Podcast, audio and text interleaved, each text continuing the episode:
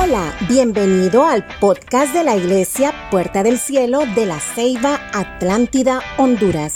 Este mensaje ha sido inspirado por el Espíritu Santo como un aliento del cielo para ti, creyendo que lo mejor está por venir. Eh, para mí es un privilegio estar este día en este lugar, poder compartir la palabra de Dios. Estamos en el mes de febrero, el mes del gozo. Diga gozo. Vamos, quiero escucharle. Gozo. Claro que sí. Como siempre lo hacemos, pues le damos la bienvenida a todos los que nos visitan por primera, segunda, tercera vez. Esta es su iglesia, esta es su casa. Y de igual manera a todos los que nos miran a través de las redes sociales, le damos la bienvenida. Gracias por abrir su hogar y poder declarar sobre sus vidas una palabra que le motive, le aliente y que le haga saber que Dios tiene el control en medio de estos tiempos. Como iglesia siempre damos el significado del mes y como el mes de hoy es gozo, estamos declarando que Dios sobreabundará de bendición nuestras vidas. Y yo le voy a dar un concepto de lo que es el gozo. Dice, es la emoción intensa y placentera causada por algo que nos gusta mucho. No es algo que te disgusta, sino algo que te gusta mucho. El gozo es la intensidad de los sentidos propios de los seres humanos, ya que es una inmensa alegría en el cristianismo, en el ámbito espiritual, el gozo es parte del fruto del Espíritu Santo, o sea, es el segundo fruto. Amor, gozo. Vea cómo van ligados, amor y gozo. En el hebreo podemos pronunciar la palabra gozo como chinja, que significa alegría que no está sujeta en el externo, o sea, de lo que nos rodea, sino en lo interno, dentro de nosotros, este estado de convicción y de seguridad, o sea, deleite. Y palabra para poder sustentar esto es el Salmo 118, 24, y es algo que nosotros debemos de apropiarlo en nuestra vida. Y dice la palabra, este es el día que hizo el Señor. Nos gozaremos y nos alegraremos en Él. Este es el día que hizo el Señor. Yo no sé cuántos se pueden alegrar por este día. ¿Cuántos se gozan? Amén. Si usted pudo abrir sus ojos en este día, siéntase bienaventurados. Otros no lo han podido hacer. Otros están en un hospital, otros se encuentran postrados en una cama, otros están en otro lugar menos aquí y usted y yo formamos parte de esa fracción de los triunfadores. Le damos gloria a Dios por lo que Dios o lo que Él está haciendo en nuestras vidas. El plan de Dios es que usted y yo seamos prosperados. Dígalo, amén. Claro que sí. Ese es el plan de Dios. Pero el diablo nos quiere robar lo que por herencia nos corresponde, o sea, lo que Dios ya nos dio. Jesús murió en la cruz del Calvario y resucitó al tercer día. Y con su resurrección nosotros tenemos la victoria de la vida eterna. Por esa resurrección nosotros seguimos adelante. Pero de nosotros depende, iglesia, de continuar en este evangelio. Usted me va a decir, mire pastor, yo soy una oveja que está en proceso. ¿En proceso de qué? De cambio. ¿Cómo cambia? Si no se mete en el proceso. Hay veces queremos agilizar las cosas y hacerlas de nuestra manera. Y cuando las maneras no están de nuestra forma, pensamos que podemos ayudarle a Dios en querer cambiar a las personas. Y Dios me hacía entender algo, iglesia. Si usted cambia por el hombre, fácilmente volverá atrás. Si usted cambia por nosotros como pastores, fácilmente volverá al mundo. Si usted cambia porque tiene al líder en el lomo, fácilmente volverá al pecado. Porque hay formas en las cuales nosotros pecamos donde ni el pastor ni el líder, ni tu esposa, ni tu esposo te están viendo que son los pecados ocultos que nosotros tenemos que esos nadie los conoce y son los pecados con los cuales nosotros pregamos nuestros sentimientos, nuestras emociones, nuestros deseos carnales, la concupiscencia de la carne en nuestra mente está llevando en este tiempo a que la iglesia viva una de las mayores parálisis del mover de Dios. Y estamos hablando del mes del gozo. Pero para que el gozo de Dios sea pleno, nosotros debemos de ser genuinos con Él. Nosotros debemos de ser sinceros con Él. Nosotros debemos de decirle al Señor en nuestras oraciones. Hemos tenido siete días de ayuno y oración. Pero antes de ingresar a un ayuno y oración, y disculpe que le hablo de esta manera, pero si usted tiene algo en contra de su hermano o en contra de un familiar, es necesario primero que venga y arregle su situación. Porque el clamor y el ayuno que usted hizo no le funcionó. Vino a ser hambruno y no ayuno es necesario limpiar las asperezas de nuestro corazón para poder recibir la bendición de Dios. Y digo poder recibir, porque la palabra que se dice viene desde atrás y nos abarca y nos baña y llega donde usted está sentado. Porque Dios quiere renovar la iglesia y llevarla a otro nivel espiritual. Oiga bien, el enemigo día tras día está preparando un complot para acabar contigo, iglesia, con tu familia y con el propósito que Dios tiene en tu vida. Mantengámonos alertas y no dejemos que los planes del enemigo avancen. Usted sabe qué situaciones de su vida le están afectando. Usted sabe cuáles son sus debilidades. Usted sabe cuáles son sus temores. Usted sabe hasta dónde puede llegar y hasta dónde pierde sus estribos. Iglesia, Dios te está diciendo en esta mañana, detente, piensa, analiza, recapacita tu manera de actuar. Porque el diablo no está jugando, iglesia. El diablo no está jugando a que Él hoy te va a destruir. Él te quiere destruir. Pero el pueblo de Dios sí jugamos a ser hijos de Él. Hoy estamos en la iglesia, al salir de la iglesia nos comportamos como cualquier impío o peor que un incrédulo. Pero como venimos a la iglesia, pensamos que ya tenemos asegurado el cielo y no es así. Para poder tener el gozo, iglesia, antes de todo tuvimos que sufrir para poder tener la dicha de regocijarnos en Él, antes de todo tenemos que reconocer. Mi pregunta sería en esta mañana, ¿cómo estamos iglesia? ¿Está todo bien en casa? ¿Cómo estamos iglesia? ¿Qué rencor está guardando en tu corazón? ¿Qué situaciones te están robando la paz? Ay, pastores, que usted no sabe cómo me siento. Aquí hay muchas personas que se han sentido morir. Han querido gritar, salir lejos, correr a una montaña, irse a la orilla del mar y gritarlo fuerte porque ya no pueden con lo que están cargando en sus lomos. Y te has angustiado y te has desesperado y has dicho, Señor, ¿a dónde estás? Porque me estoy hundiendo.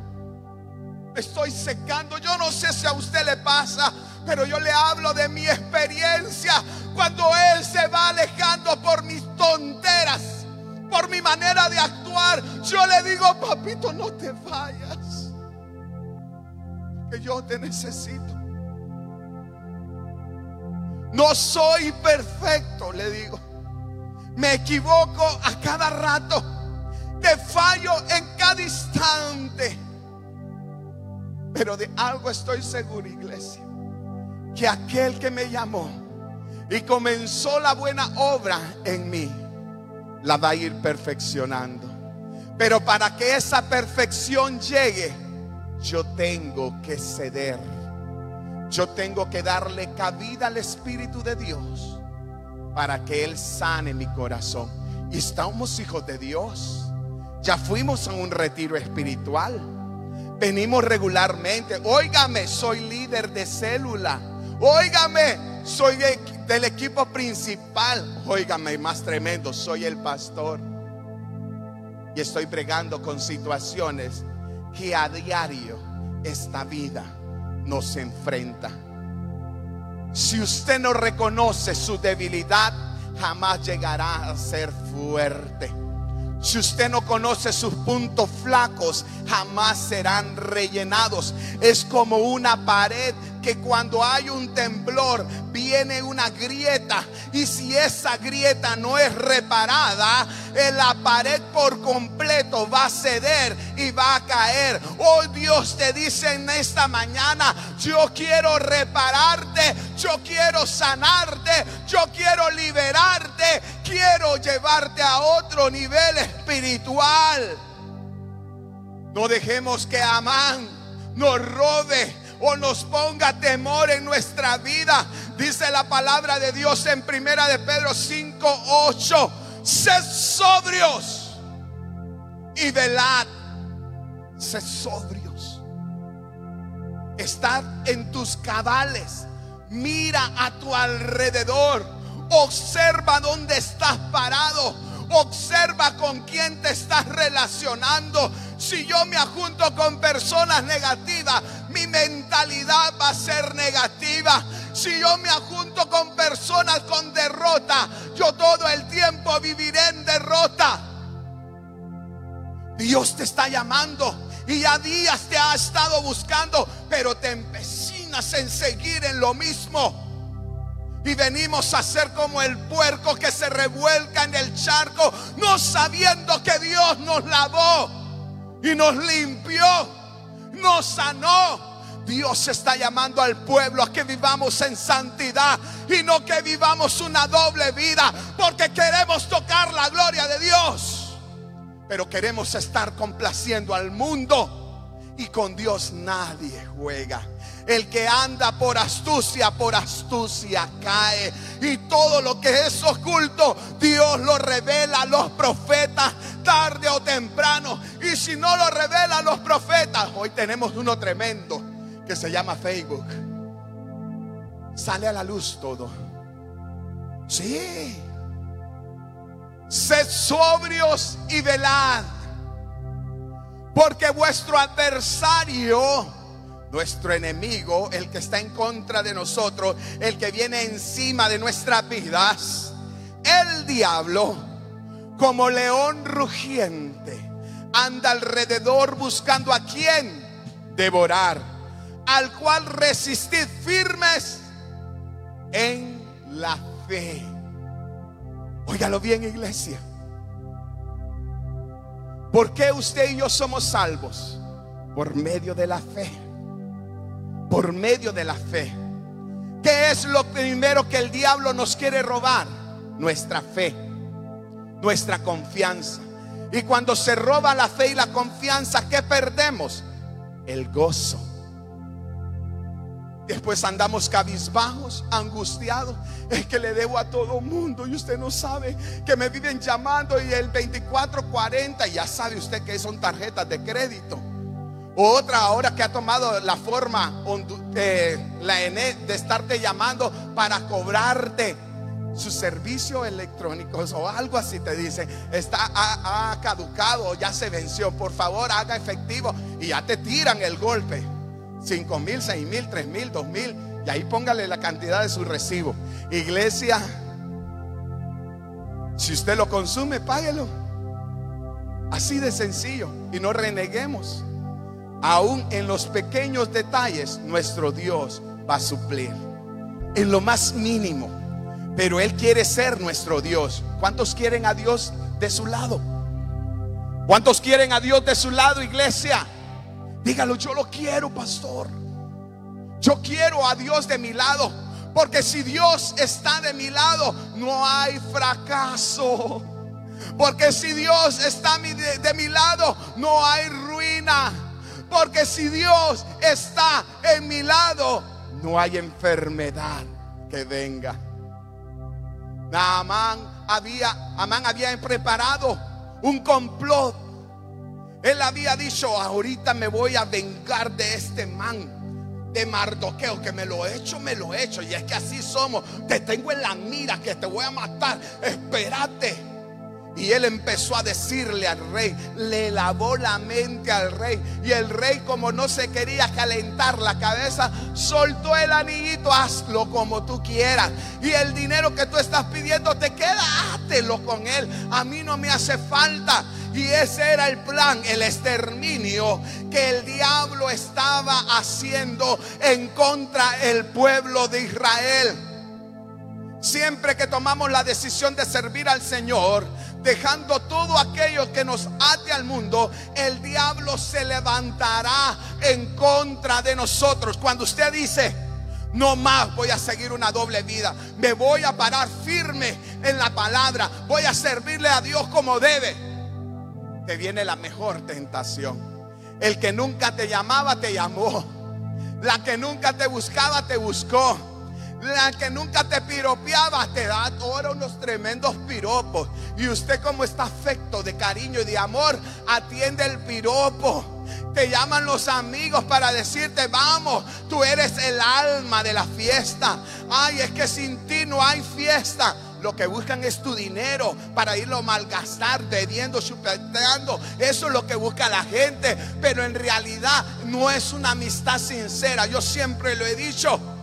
Aquel que te da el vicio no es tu mejor amigo, porque ese desea tu destrucción. Cuando te mires fondeado boca arriba en una cuneta, ahí se van a estar riendo de ti y vas a ser mofa. Eso es lo que el diablo busca, iglesia.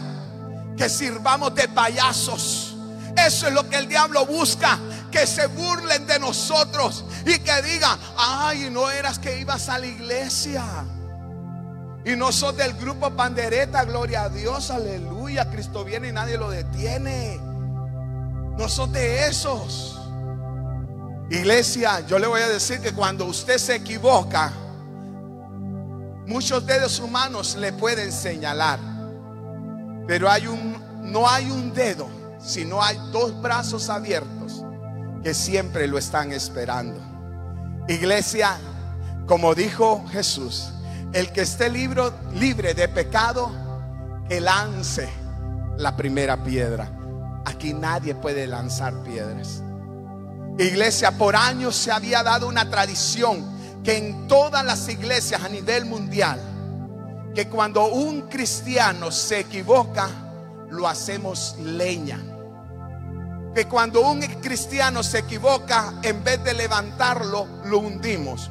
Hoy en puerta del cielo estamos diciendo algo, que hay oportunidad de cambio, que hay brazos abiertos para poderle recibir, no importando su pasado, su pecado y su error.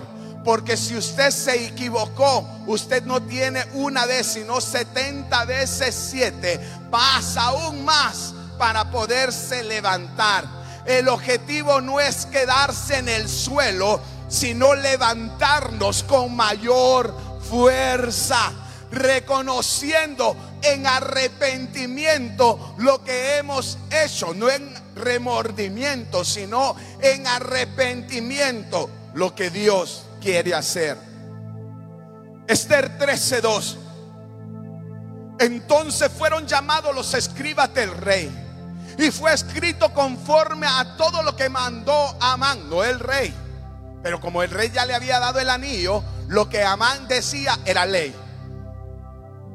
Los sátrapas del rey y los capitanes que estaban sobre cada provincia y los príncipes de cada pueblo, cada provincia según su escritura y cada pueblo según su lengua, o sea, eran 127 tipos de lengua, más los dialectos que fueron traducidas estas cartas para matar al pueblo de Israel. Óigalo bien iglesia, se estaba escribiendo un edicto de muerte. Se estaba anunciando un edicto de muerte en contra del pueblo de Israel por un hombre que odió el amor y la obediencia a Dios. Y es que no todo mundo le va a caer bien que usted le sirva a Dios. No todo mundo se va a alegrar de que usted esté siguiendo a Dios. Muchos les incomoda la bendición suya. Muchos están diciendo, ah, ahora se las pican, se las creen. Es que en esa iglesia solo gente de billete va. Claro que sí, ¿quién dijo que no? Mi padre es un rey y porque Él es el rey, Él es dueño del oro y la plata. No vamos a hablar algo que no vivimos. Si Él es el dueño del oro y la plata, Él tiene control de mi finanza. Que Él nos ayude a nosotros, iglesia, a ser buenos administradores. Porque cuando no somos buenos administradores, la pobreza llega ligero. Pero cuando tenemos a Dios de nuestro lado, primer punto, y somos buenos administradores, jamás vamos a carecer de recursos. Hágale así. Recurso. Hágale, vamos. Recurso. Esto es lo que Dios te va a dar, recurso. ¿Qué estás necesitando? Recursos. Muchos dicen, es que el dinero no lo es todo, pero si es necesario. Porque sin dinero no puedes pagar el combustible. Porque sin dinero no pagas la luz. Porque sin dinero no pagas el teléfono que tienes, que no puede dejarse de pagar. Porque con el dinero no puedes comprar tus cosas necesarias. El dinero es necesario. El problema del dinero es amarlo, depender, hacerlo un Dios. Pero el dinero es necesario. Y el pueblo de Dios vamos a aprender a administrar el dinero. Hemos declarado que este 2021 venimos con todo que aunque haya edicto de muerte, porque el diablo se ha levantado con un edicto de muerte para nosotros, y ese edicto de muerte usted ya les conoce el nombre, ese edicto de muerte usted ya lo conoce.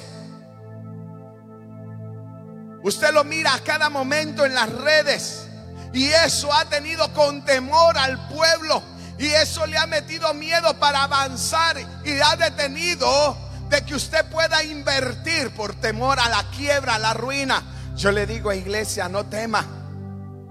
Así como el pueblo de Israel era sometido y entre más era sometido por el pueblo de Egipto, dice la palabra de Dios que más crecía, que más abundaba, que más prosperaba. Yo le he dicho y mantengo esta palabra en este momento busque canastas, pailas, cubetas, tinas, cucharas, lo que sirva para almacenar, porque lo que Dios te va a dar va a ser grande, amplio, vas a remecerlo, vas a apretarlo, va a rebosar. Así va a ser la bendición de Dios. Aleluya. Y no solamente te va a dar esa bendición para que tú te llenes tus bolsillos. Y siempre lo voy a repetir. Va a ser para poder bendecir a los demás. El edicto del rey fue dado a través de Naamán. Porque él tenía el anillo y era exterminar al pueblo de Israel. Lo había traducido en 127 lenguas y un pucho de dialectos para que toda la provincia en ese momento se dieran cuenta que Israel tenía que morir. Era iba a ser erradicado. Pero no sabía Amán algo tremendo, que el pueblo de Israel tenía una promesa de parte de Dios. Aleluya. Y es que el pueblo de Israel tenía una promesa donde Dios le había dicho a Abraham y le había dicho, haré de ti una nación grande, como la arena del mar, como las estrellas del cielo. Aleluya. Aunque el diablo se quiera levantar como inmensa marejada, aunque el diablo quiera venir en contra tuya, aunque el diablo te quiera robar el gozo de tu salvación, hay una palabra, hay una promesa, hay un edicto donde Dios te ha dicho, te bendeciré, te guardaré, te prosperaré, te cuidaré y nadie te hará frente. Nadie.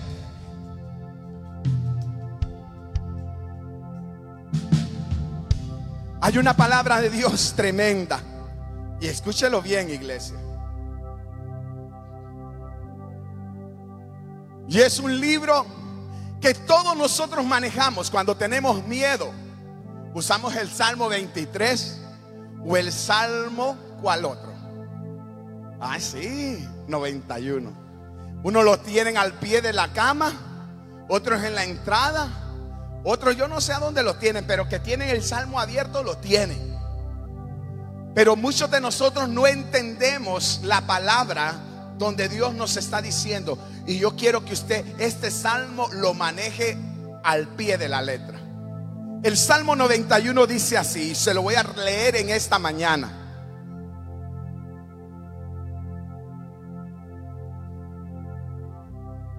El que habita el abrigo del Altísimo.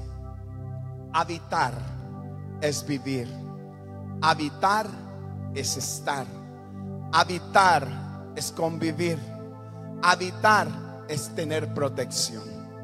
El que habita el abrigo del Altísimo morará bajo la sombra del Omnipotente. El Dios que jamás ha perdido una batalla el Dios que con Él somos más que victoriosos.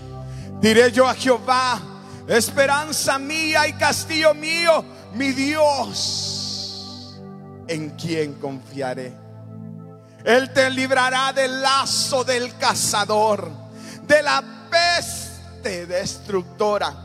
Y no había aparecido el COVID en este momento, cuando fue dada al salmista David te librará de la peste destructora.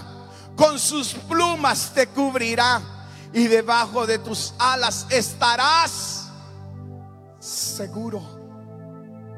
¿Entiéndelo? Seguro. Escudo y adarda es su verdad.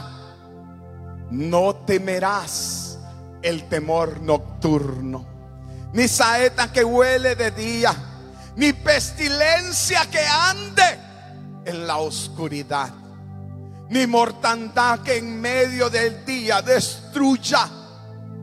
Caerán a tu lado mil y diez mil a tu diestra, mas a ti, iglesia, puerta del cielo, no llegará. Ciertamente con tus ojos mirarás y verás la recompensa de los impíos porque has puesto a Jehová, eh, que es mi esperanza, al Altísimo por tu habitación. Y repito de nuevo el uno, el que habita al abrigo del Altísimo. Y el nueve dice, porque has puesto a Jehová, que es mi esperanza, al Altísimo por tu habitación. No te sobrevendrá mal ni plaga te tocará. No tengas miedo. Yo te he dicho que aunque esta enfermedad esté en el ambiente, aunque toque nuestros cuerpos, no cobrará vida. Porque Jehová está en medio de nosotros. Pues a sus ángeles mandará acerca de ti, que te guarden en todos tus caminos en las manos te llevarán para que tu pie no tropiece en piedra. Sobre el león y el aspen pisarás, hollarás al cachorro del león y al dragón, aunque sean fieras, estarán bajo de tus pies. Por cuanto a mí ha puesto su amor, yo también lo libraré le pondré en alto por cuanto ha conocido mi nombre. Y el verso 15, iglesia, que esto es para nosotros. Me invocarán y yo responderé. Con él estaré en la angustia. Lo libraré y le glorificaré. Lo saciaré de larga vida y le mostraré mi salvación. ¿Por qué tememos, iglesia? ¿Por qué tememos? Cada vez que el enemigo te quiera llevar pensamientos negativos, cada vez que el enemigo que quiera dictar derrota, cada vez que el enemigo se levante con un edicto en contra tuya, recítale esta palabra y dile al diablo, diablo mentiroso, tal vez tú serás el príncipe de este mundo, pero yo tengo a mi lado al Dios todopoderoso, al creador de la tierra y el universo, el cual está de mi lado, el cual me dice, me invocarán y yo le responderé. Los libraré. Óigalo bien, iglesia. Nos librará. Nos glorificará. Los saciaré de larga vida. O sea, no moriremos, sino que tendremos larga vida. Aunque el diagnóstico de un médico te haya dicho que morirás. Hoy Dios te dice en esta mañana, vive, vive. Yo no sé cuál es tu enfermedad o cuál es tu dolencia, pero la palabra de Dios me dice en esta mañana, si habitas en mi abrigo, estarás seguro. Si habitas conmigo, no habrá pestilencia ni muerte que quiera visitar tu vida. Porque Él estará con nosotros. No temamos. Pero el diablo nos ha robado el gozo. El diablo nos ha metido miedo. El diablo te tiene paralizado, paralizada, hermana. Hermano, no te deja avanzar. Tienes temor, te has paralizado. El edicto de muerte en el pueblo de Israel estaba dado y todos iban a morir. Pero Dios les hacía recortar las promesas y los pactos. Cuando el pueblo de Israel vio la situación, dice que se angustiaron, tuvieron temor, tuvieron miedo y no es para sí, iglesia. Ahorita nos tienen confinados en nuestras casas y esto a muchos nos está trayendo problemas Estamos perdiendo el gozo de nuestra salvación. Estamos perdiendo la confianza en Dios. Estamos perdiendo y creyendo, dejando de creer de que Dios tiene el control de nuestra vida. Yo te pregunto en esta mañana, ¿dónde está tu fe, iglesia? ¿En quién tú crees, iglesia? ¿Dónde está tu fe? Porque abandonas lo que Dios te ha dicho y de lo que Dios te ha mandado y le prestas oído más a lo negativo. Porque te vas fácilmente a los placeres del mundo cuando Dios te redimió, te escogió, te santificó, te dio por herencia toda la tierra y tú no lo aprovechas.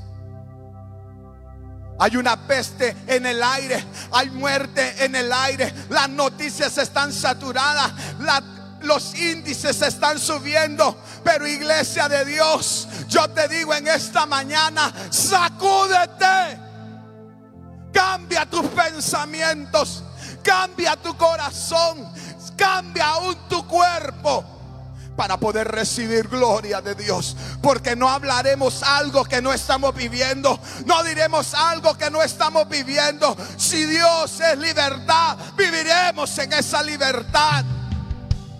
Dice la palabra de Dios que cuando estas cosas sucedieron, Mardoqueo mandó a decirle a Esther, no pienses que escaparás del rey. Ya había un edicto de muerte.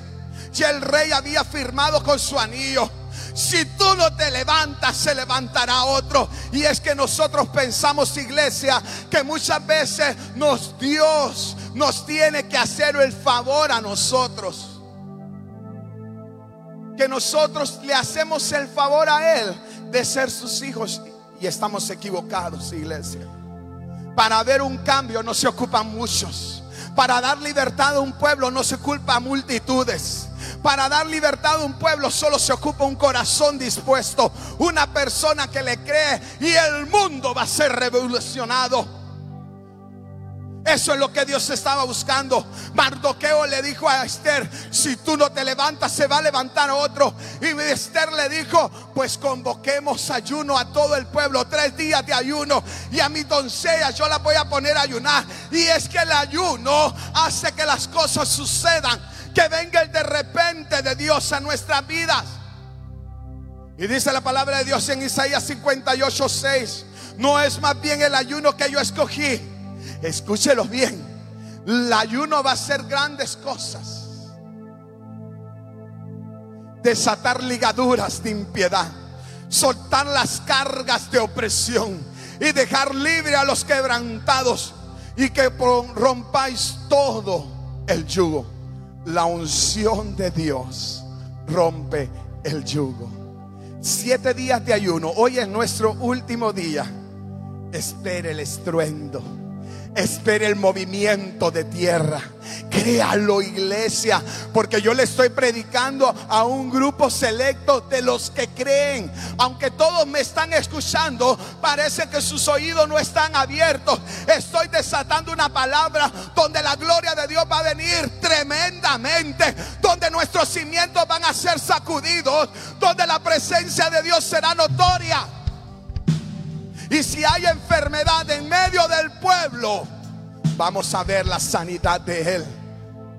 Pero esto es por fe. Esto es por fe. Esto es de creerle a Dios. Ondará. Óigalo bien, iglesia. Los milagros se empezarán a ver las maravillas se empezarán a ver.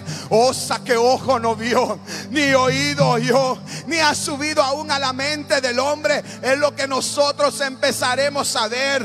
El diablo ha querido paralizar la iglesia, pero usted y yo estamos en este lugar. Muchos nos aventamos, no importando que nos detuvieran, pero creímos a la palabra de Dios. Estamos aferrados a lo que Dios está desatando en medio de su pueblo. Estamos creyéndole al Dios de lo sobrenatural.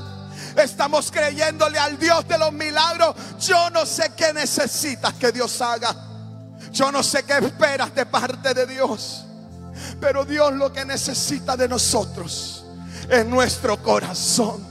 Es que se lo entreguemos por completo. A que seamos genuinos, iglesia. Y le digamos, Señor, estoy aquí lleno de defectos, lleno de errores, lleno de necesidades, pero te quiero servir.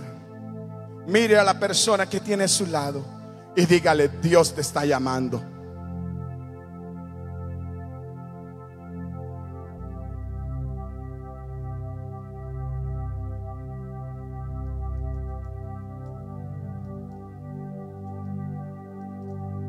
Lo sobrenatural de Dios está en esta casa. Y si usted se mira, iglesia, en estos siete días que estuvimos orando, todos ustedes hablan el mismo idioma. Yo escuchaba la oración de todos ustedes, de las personas que intercedían, y todos hablaban en una misma situación o en un mismo sentir que lo sobrenatural de Dios llene esta casa. Podemos necesitar dinero, podemos necesitar salud, podemos necesitar ampliar nuestros negocios, tener estabilidad, una casa, un carro, qué sé yo, cuál sea tu necesidad. Pero algo yo te digo, iglesia, que debemos de amar con todas nuestras fuerzas es buscar la presencia de Dios. Porque si nosotros tenemos la presencia de Dios, lo tenemos todo. La palabra de Dios nos dice buscar primeramente el reino de Dios y su justicia. Y todas, no algunas cosas, todas las cosas serán añadidas. Visualiza el listado. Míralo. Ahí está tu petición. Ahí está tu oración. Ahí está tu clamor. Y Dios te dice en esta mañana, antes que tú abras tu boca, yo responderé. Mm, yo estaré contigo. Yo te ayudaré. Yo quiero que levantes tu mano derecha en esta mañana. Y yo voy a declarar una palabra tremenda. Que cuando yo la leía decía, Señor, esto es para nosotros. Porque nuestros ojos están viendo una situación. Pero lo que tú quieres hacer en medio de nuestro, de nosotros, tu pueblo, va a ser otra. Y esto es para ti, puerta del cielo. Aunque la higuera no florezca, ni haya fruto en las vides, aunque falle la cosecha del olivo y los campos no produzcan alimentos, aunque el aprisco no haya ovejas, ni ganado alguno en los establos, aún así yo me regocijaré en el Señor, me alegraré en Dios, mi libertador. No podremos tener nada. Nuestras cuentas podrán estar vacías. Tal vez te estarán sacando de tu casa. Tal vez te están diciendo, si no lo pagas se va a tener que ir. Si no lo pagas le vamos a cortar. Tal vez lo vamos a despedir. Hay reducción de empleo. Tal vez te están diciendo que la enfermedad que tienes no tiene sanidad. Aunque todas estas cosas te hayan dicho, Jehová te dice en esta mañana, yo seré tu libertador. Yo seré tu libertador. Yo seré tu libertador. Pónganse en pie en esta mañana. Cierra tus ojos, iglesia, y levanta tus manos. Levanta tus manos. Porque hay una gloria de Dios en este lugar.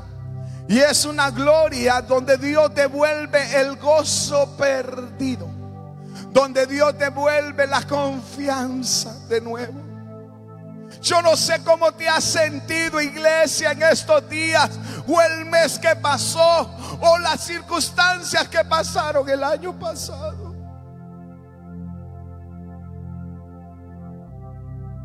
Pero Dios te dice en esta hermosa mañana, no temas, porque yo estoy contigo.